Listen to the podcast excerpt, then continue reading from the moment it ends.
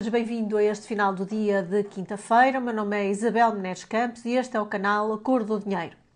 Hoje queria falar sobre um acórdão do Supremo Tribunal de Justiça sobre o alojamento local que nos foi dado a conhecer na semana passada. Segundo os juízes conselheiros do Supremo que votaram esta decisão, uh, num prédio em propriedade horizontal, quando uma fração está destinada à habitação, não pode ser levada a cabo, não pode ser desenvolvida a atividade de alojamento local.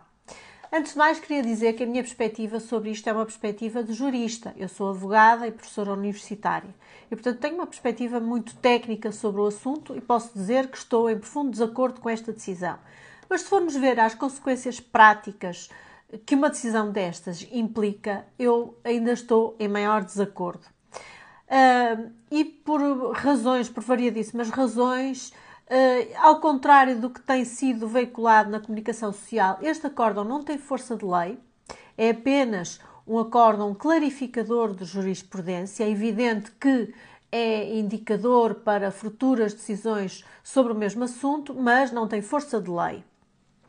Em todo o caso, queria fazer duas advertências. Primeira, a primeira, o meu comentário é um comentário como jurista, numa perspectiva técnica, e a segunda advertência é que não tenho nenhum alojamento local, nem na minha família próxima há, há nenhuma pessoa que explore uma unidade de alojamento local. Portanto, não tenho aqui nenhum interesse particular em defender a atividade.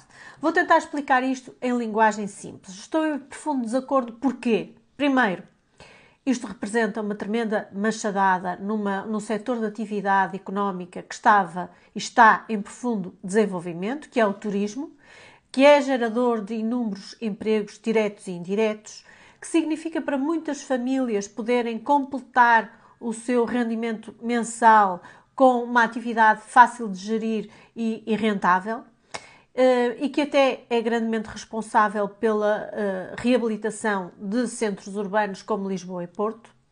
Depois, isto representa, na minha perspectiva, e este é o argumento, enfim, jurídico mais, mais sério, mais complexo, isto representa uma restrição injustificada do direito de propriedade, o mais importante direito fundamental a seguir ao direito à vida e com esta interpretação, os juízes conselheiros dizem que, em nome do direito ao sossego, fica coartada a possibilidade de alguém dispor e utilizar do seu imóvel como muito bem entender. Dir-me-ão, bom, uh, o alojamento local perturba o sossego dos condóminos? Pois sim, isso é verdade, mas são, uh, uh, enfim, algumas das, das desvantagens de se viver num prédio em propriedade horizontal, como, é, como são outros barulhos gerados por animais, por bebés, por obras e outras atividades, e não passa pela cabeça de ninguém proibir uh, este tipo de barulhos, porque, porque é impossível. Um, e portanto, os barulhos, os movimentos fazem parte da vivência urbana em comunidade e temos que viver com isso. Por outro lado, eu creio que esta decisão abala profundamente a confiança na segurança jurídica do Estado de Direito o alojamento local, recordo, foi liberalizado e desenvolveu-se a partir de, um diploma de 2014, que, é, uh, que, se ao secretário de Estado Mesquita Nunes, na altura, Adolfo Mesquita Nunes. Em 2018, já com o governo PS, houve, o regime sofreu algumas alterações que vieram introduzir um conjunto de burocracias bizarras.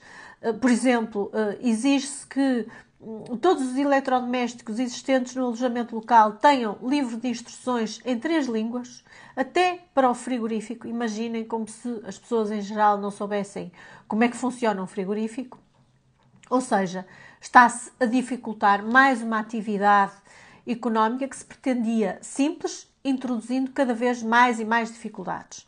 E os efeitos disso, disto são perversos a diminuição de, de turistas, a quebra de rendimentos, a diminuição de empregos diretos e indiretos que esta atividade gera, o convite à clandestinidade e à fuga ao fisco. Sim, porque muitas das, das pessoas que investiram no, em alojamento local provavelmente vão continuar a desenvolver a atividade, mas desta vez de uma forma clandestina.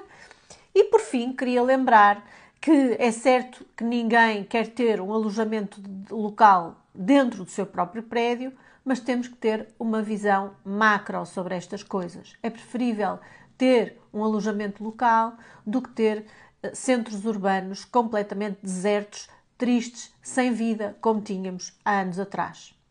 Pense nisto, a liberdade económica é um dos pilares fundamentais de uma sociedade desenvolvida e feliz e nós temos andado a dar cabo dela.